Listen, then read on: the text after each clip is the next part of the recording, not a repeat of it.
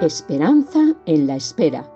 El devocional de Adviento de Ada Vaquero para Companion.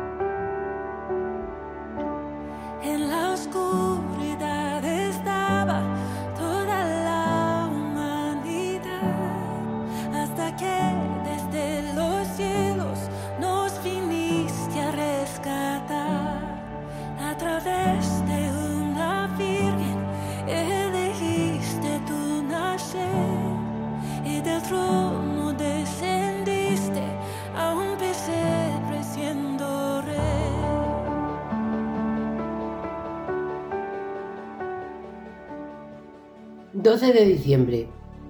Y al sexto mes, el ángel Gabriel fue enviado de Dios a una ciudad de Galilea, llamada Nazaret, a una virgen desposada con un varón que se llamaba José, de la casa de David, y el nombre de la virgen era María. Lucas 1, 26, 27.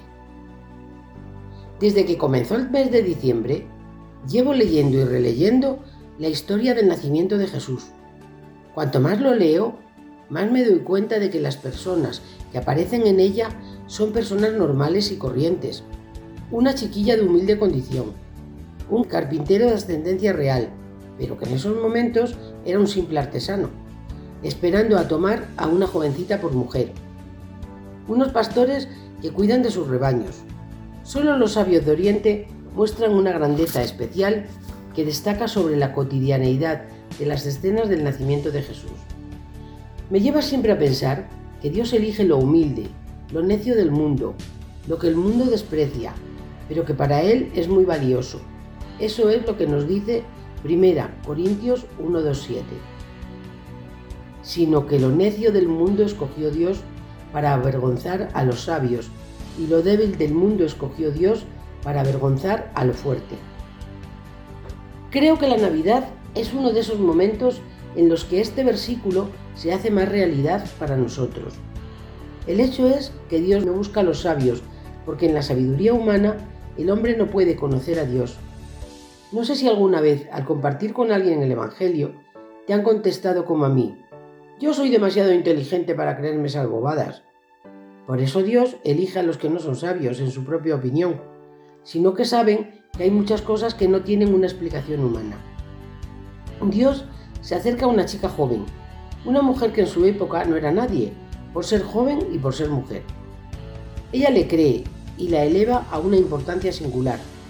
Así se lleva a cabo el milagro de la concepción del Salvador, y hoy en día aquella joven virgen es reconocida por todos los cristianos como bienaventurada. No puedo pensar en un título mejor para colgar en la pared de una habitación. Hoy en día, la gente se mata por tener títulos para colgar en la pared y poder mostrar al mundo que son alguien digno de reconocimiento y que merecen los mejores puestos de trabajo y los salarios más altos.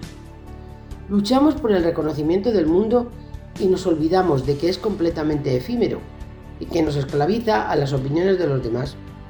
¿Qué libertad nos da saber que Dios nos ama? Sin importarle nuestros logros o habilidades, Él solo busca la humildad de un corazón que le cree. Oración. Gracias, Señor, porque dando ejemplo de humildad tú fuiste el mejor. Elegiste el puesto más humilde, el de servidor. Desde el nacimiento hasta la muerte buscaste la gloria del Padre, Señor. Quiero ser como tú. No quiero vivir esclavizada por lo que opina este mundo, sino en la libertad de ser tu hija, a quien viniste a rescatar en esa primera Navidad.